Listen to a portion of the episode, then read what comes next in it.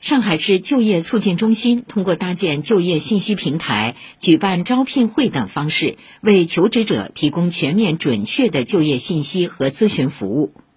昨天，市就业促进中心主任周国良做客本台《民生一网通》二零二三数字上海新风景系列访谈时表示，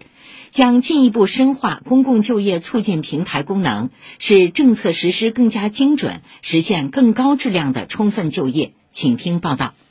近年来，市救促中心指导统筹各区级救促中心推出了多个数字化就业一站式综合性服务平台，闵行易就业平台就是其中之一。在闵行救促中心服务大厅，毕业生小洛想要应聘幼教专业的工作，在工作人员的指导下，他通过手机在易就业平台上当场投递出两份简历。易就业平台非常方便，然后丰富了我找工作的渠道。刚刚已经投递了两个了，希望能够收到一些回应。除了刚刚毕业的大学生，年轻人想要转岗换岗，打开手机，通过随身办 APP 就能找到易就业平台。闵行区就促中心主任陈铁明说：“平台运行半年多，系统里已有一千五百多家企业注册使用，涉及的岗位有六千多个。”目前为止，涉及到的一个用人需求呢，有两点三万个个人用户数量，我们达到了一点三万多人，发生的一些潜力的一些投递行为达到一万多份，达成一个初步的一个意向录用，涉及到三千六百多人，总体的一个效果来说还是不错的。接下来呢，我们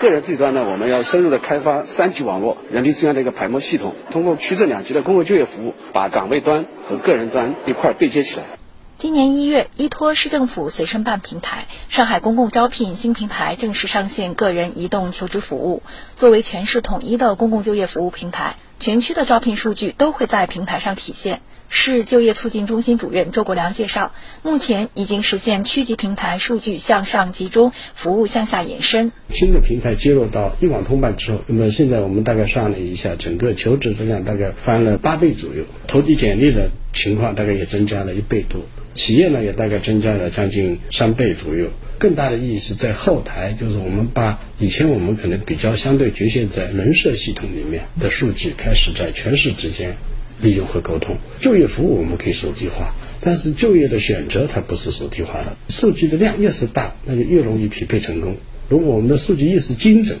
匹配的效率就越是高。